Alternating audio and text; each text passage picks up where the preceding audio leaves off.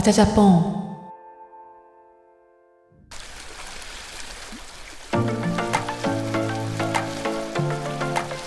いかがお過ごしでしょうか？私は今ハワイにおります。声がいつもと違う感じがしませんか？やっぱりねハワイに来るとちょっと声もね変わるんですよね。飛行機降りた時にあハワイの香りだってあハワイの匂いこんなんだったなってね懐かしくなりました。ここでね何をしてるかっていうと何もしてないです。何もしてないということをしていますね。部屋からビーチを見てるだけでも満足っていう感じなんですけど皆さんにも波の音が聞こえてるかなと思うんですがやっぱハワイね最高ですよね。なんかねもうね来ただけで浄化された気分になって本当の自分ってこうだったじゃんって自分をね取り戻したような気持ちですなので今日のバジャジャポンはそんな本当の自分の姿でお届けしようと思いますでね、あの空港ファッション、あのインスタに載せてあります。ハワイの様子とかね、ハワイコーデとかも載せてるんで、ぜひ皆さんチェックしてくださいね。やっぱハワイで開放的になったんで、今日はね、コンプレックスの話なんかを話そうかなと思うんですけど、コンプレックスさ、私10代の時めちゃくちゃあったのね。10代以下のさ、一桁台の時ってコンプレックスとかそんななんかもう覚えてないんだけどさ、10代の時って私はね、眉毛とクマにコンプレックスを持っていたのね。特に眉毛は中高でずっとコンプレックスで、もうそれを隠すために前髪を眉毛にかかるようにして、眉毛が見えないようにね、してたりしました。形を整えるのが下手くそだったんだろうね。で、やりすぎちゃったりとかしてうまくいかなくて、でも書くことも禁止されてるから、もうひたすら隠すみたいなね、感じでしたね。メイク覚えて、コスメ雑誌見たりとか、研究して、眉毛すごいうまく描けるようになったの。整えられるようにもなったのね。コンプレックスなくなるじゃん、そこで。で、コンシーラーも私高校生からすごいいろんな、だからそれこそプチプラからハイブランドまでいろんなの試して、まあ今これっていうのがね、自分で見つかってるんだけど、パレットタイプからリキッドタイプとか、スティックタイプとかいろいろ試しましたね。で、今はね、カバーマークっていうところにね、スティックタイプに落ち着いてるんだけど、私さ、これって決まったらもうずっと同じの使うからもう何年も使ってるんだけどいいですよカバーマークの。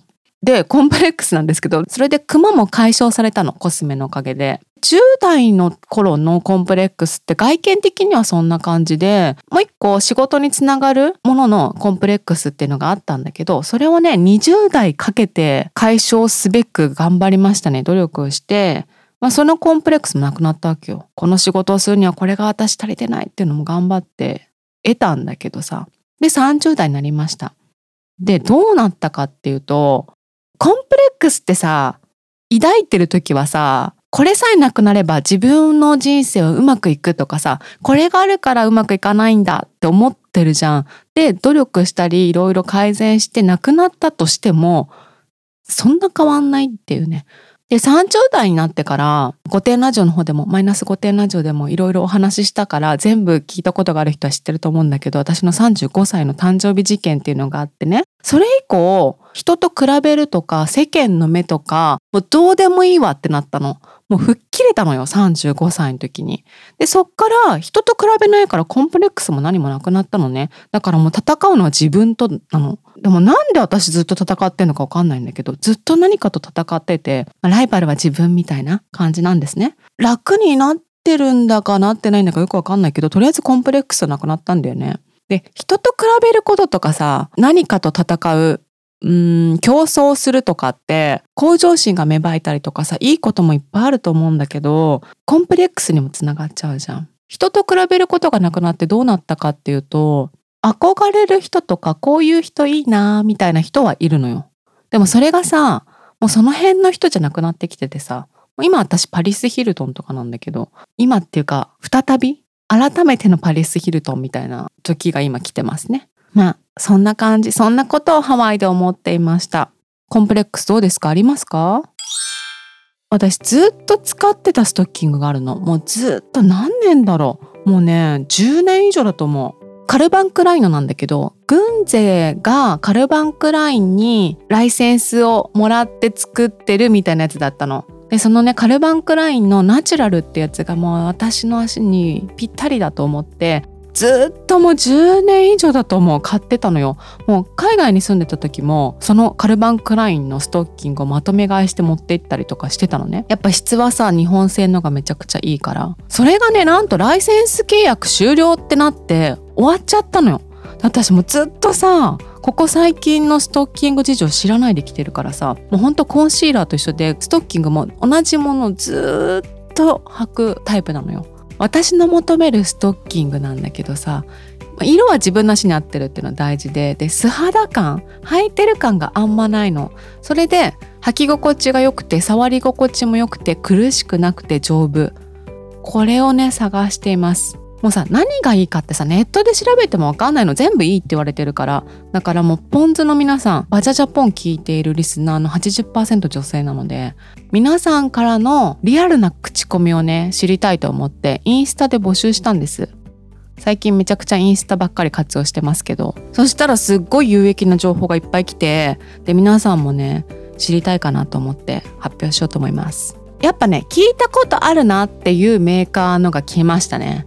まずカネボウエクセレンスビューティー愛用しています。これ聞いたことあるね。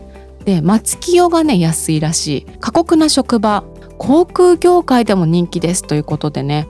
ありがとうございます。航空業界の方確かに座ったり立ったりとかねめちゃくちゃしそうだしずっとパンプスだし信頼できますね。カネボウエクセレンスビューティー。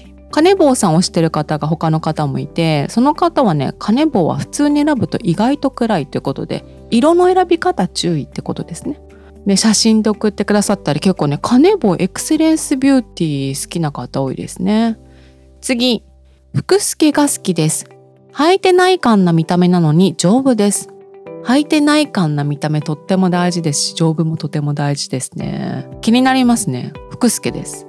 次サブリナ理由は色で選んでいます。色がね多いらしいんですねサブリナって。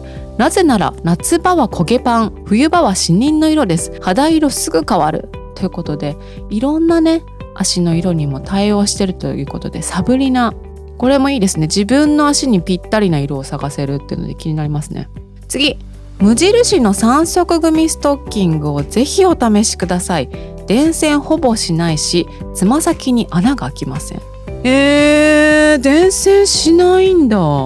私ね足の指の人差し指が長いのね。他の指より長いの。だから人差し指が結構穴開くんだよね。気になりますね。私がストーリーでね無印の情報来てるみたいなこと書いたら DM が来て無印で働いてるので気になりますっていうね。無印の方こういうことらしいですよ。無印おすすめしてくださった方がもう1通くださいました。10年間毎日いろんなストッキングを履いていた元美容部員ですが後半は無印良品一択でした。美容部員の方もさしゃがんだり立ったりしゃがんだり立ったりするしパンプス履いてるもんね。気になりますね無印さん。はい次。靴下屋の良かったです。数年前に緊急購入したものなんですが捨て時がないくらい伝染しないです。緊急購入するよね。コンビニとかさ靴下屋って駅ビルとかに入ってるから多分駅ビルとかで買ったんだと思うんだけどそういう時に意外とこれいいなっていう出会いありますよね。靴下屋さんもう一個来てますね。伝染しにくいし美しい素肌感。丈夫で色が良く特にロゼベージュがブルベ向きっていうことでね。ブルベとかイエベとかわかんないんですけどらしいですよ。ブルベの皆さんロゼベージュがいいらしいですよ。次。厚木の5本指。そう5本指がツイッターとかでもいろんな方から情報が来たんだけど5本指ストッキングがあるなんて知らなかったんだけど。ちょっとねめんどくさいらしいけどいいらしいよ。5本指ストッキング。初めて知りましたね。次セブンアイバーモンブラン。絶対ということでかなり強めに来てますね。セブンアイってことはセブンイレブンに言ってんのかな？じゃあ次ねちょっとだけねツイッターでもお寄せいただいたんで紹介します。チュチュアンナの3足700円くらいのストッキングを愛用しています。お気に入りのポイントは安いそこそこ破れにくい個包装で予備用に持ち歩きやすい。パンツスタイルが多いので正直見えないところは多少破れてても気にしません。いいですね。最後のパンツスタイルのやつ分かりますね。なんかさストッキングって1回で破れちゃったりするじゃん。でさ履いてないのにって思うとこれいつかパンツの時履こうかなって思ったりしますね。でも3足700円めっちゃ安いね。私が買ってたカルバンクライン1足500円くらいだったわ。アマゾンでちょっとだけ安い時があるんだけどでも3足1500円とかで買ってたんでめっちゃ安いですね。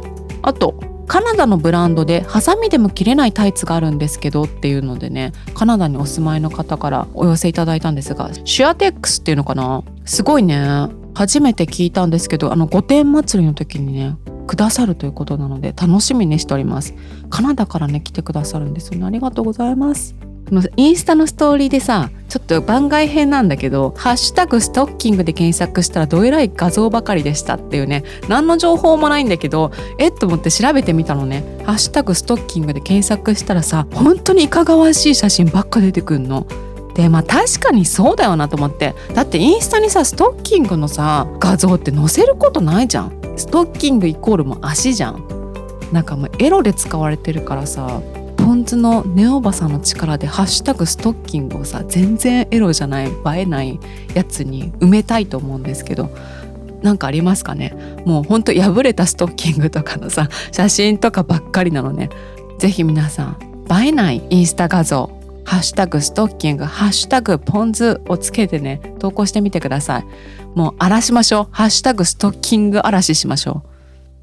本当にたくさんありがとうございました。私の求めるストッキングとしては、やっぱり今まで買ってたカルバンクラインの500円以上は出したくないのね。だってさ、一回も履いてないのに破れる可能性あるから。500円以下でお願いしたいです。フランスのなんちゃらでとか、イタリアのなんちゃらでとかあると思うんですけど、もうそういうのは、もう本当にとっておきの適用じゃん。高いの6000円くらいになるからね。もうそんなのは勧めてくださらなくて結構なので、500円以下で、これいいですよっていうさ、この業界でこれ人気ですとか、やっぱ化粧品業界でとかさ、航空業界でこれ人気ですとか言われるとさ、これは信頼できるとか思うよね。だってしゃがんだり立ったりしゃがんだり立ったりいっぱいしてさ、パンプス履いてんだもん。お便りまでわざわざするほどでもないって思いますよね。なので DM とかなんかリプランとか何でもいいので、ぜひ私に教えてください。皆さんの参考にもなったら嬉しいです。ストッキングってだって履くからね。本当にありがとうございました。お便りです。ポンツネームシャインマスカットさんです。愚痴です。会社のおじさんたちのイラッとくる行動を挙げさせてください。1、子供の愚痴。かっこ自慢なら爽やかに自慢してください。2、俺今日晩飯当番報告。かっこいつも当事者意識で取り組んでいないゲスト当番であることがもろバレ。3、カカア殿下被害者の開封発言。かっこしかも後輩に、ああ、誕生日はちゃんとやんないとやばいよ、ははは、的な失敗談付き。おじさんたちといっても同世代なんですけどね。ああ、すっきりした。バジャさんいつもありがとうございます。ありがとうございます。もう絵に浮かぶわ。みんなさ、話すことがないんだと思う。家族の話以外ないのかっていうね。ないんでしょうね。でもやっぱりこの中でもさ、やっぱいけすかない女とちょっと重なってるところがあって、子供の愚痴もさ、自慢なんでしょ？ってことは、俺の遺伝子を継いだ出来のいい子供がいる自慢。だし晩飯当番っていうのもさ俺こう見えてたまにご飯も作るんだよね家族から頼られてんだよねみたいなさで、あとあれだね。俺、令和のお父さんっぽくない？みたいなのもあるんじゃない？俺、昭和のお父さんみんな作ってなかったけど、俺、令和のお父さんだから晩飯とかたまに作るんだよね。みたいな感じじゃないですか？で、カカオ殿下東の会ね。うん、誕生日ね、誕生日。なんかまあ、俺は誕生日とか、レストラン連れてったり、ティファニー送ったりしてんだよねっていうさ、俺じゃない？こういうことやってる俺っていうのを見てほしいんじゃない？私さ、まあ、会社員じゃないからかな。聞いたことないんだよね。こういうおじさんがよく話す言葉とか。おじさんあるあるみたいなさ。是非社会勉強のためにもいろいろ教えてほしいですね。こういうこと言うよねっていう話。前回読んだお便りでポンズネーム増水さん覚えてます？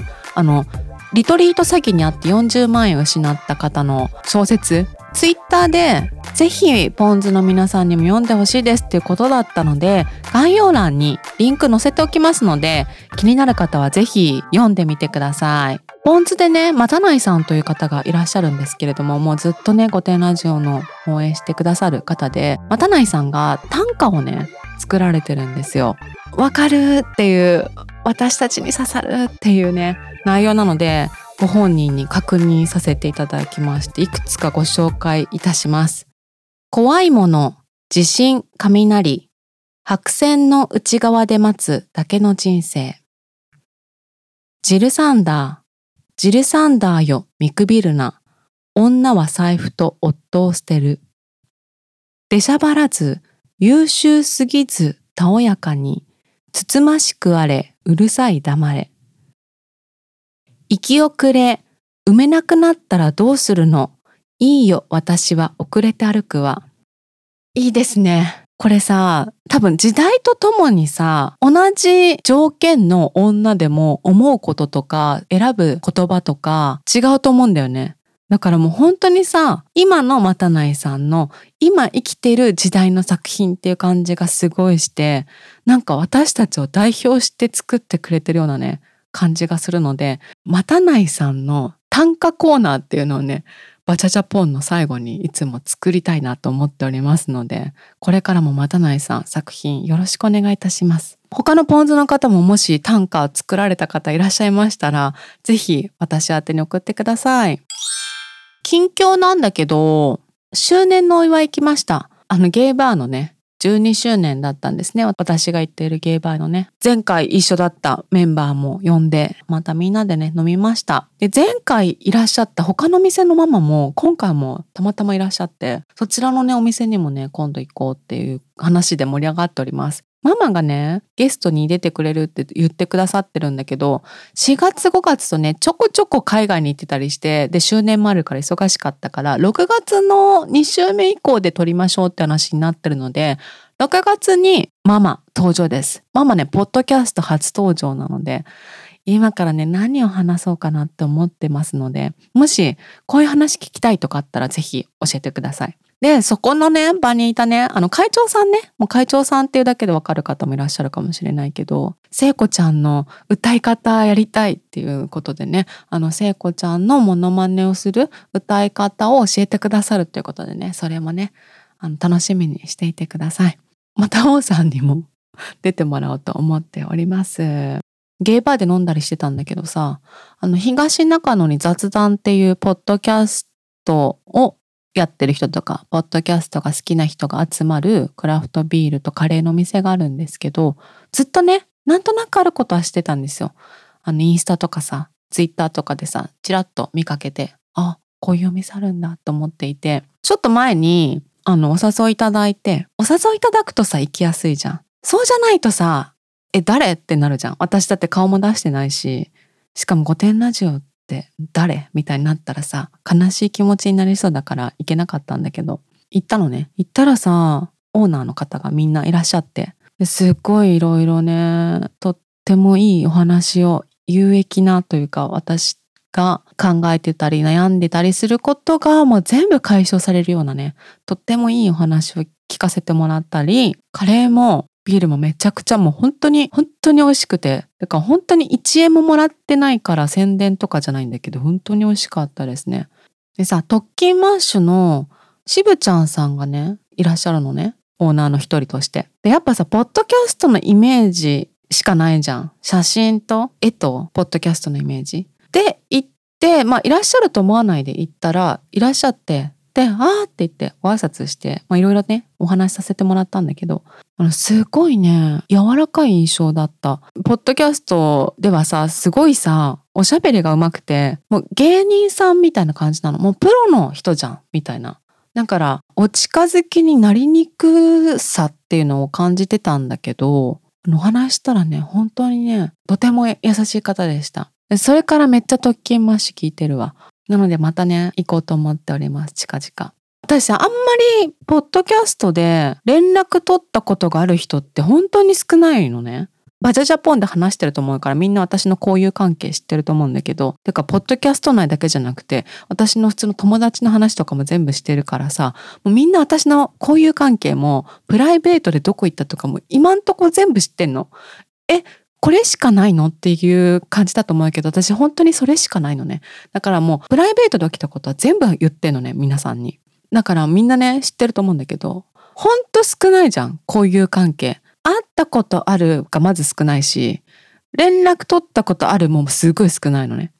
で、その中の会ったことはないけど、番組として、あの、ちょっとご連絡をいただいたことがあって、で、その個人の方のお名前も知ってて、で、たまたま私がその雑談に行った時に、あ、この方はこの番組やられてるんですよって言われた時、えあれメールさせてもらったことありますよねって言って、あの、とあるね、企業のポッドキャストの方なんだけど。っていうね、ばったりとかもあったり、まあ最近そんな感じかな。だから最近ね、すごいね、ポッドキャスターさんとの交友関係をじわじわ広げてる感じで、私のこの引きこもり生活がちょっとね、潤っております。ありがとうございます。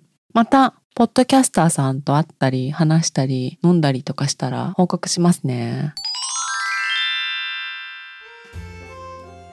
いかがでしたでしょうか？今回はハワイからお届けいたしましたが全部妄想ですよハワイなんかにね行ってないですよすっごい汚い部屋で撮ってます来週は道端さんとミスバチャインターナショナルスクール会っていうのをねやりますのでぜひ来週もお聴きくださいバジャジャポンはインスタグラムとツイッターもやっております。ハッシュタグバジャジャポン、ハッシュタグポンズでぜひご感想などご投稿ください。そして番組の登録してますか？なんとなくいつも流れてくるから聞いてませんか？ちゃんと番組のチャンネル登録をしっかりしていただき、星は5を押してください。そこまでして閉じてくださいね。それでは皆さんまた木曜日にお会いしましょう。次はゲスト会です。いけすかない女の英語講座とかやりますね。それではまた皆さん木曜日にお会いしましょう。またねバチャジャポン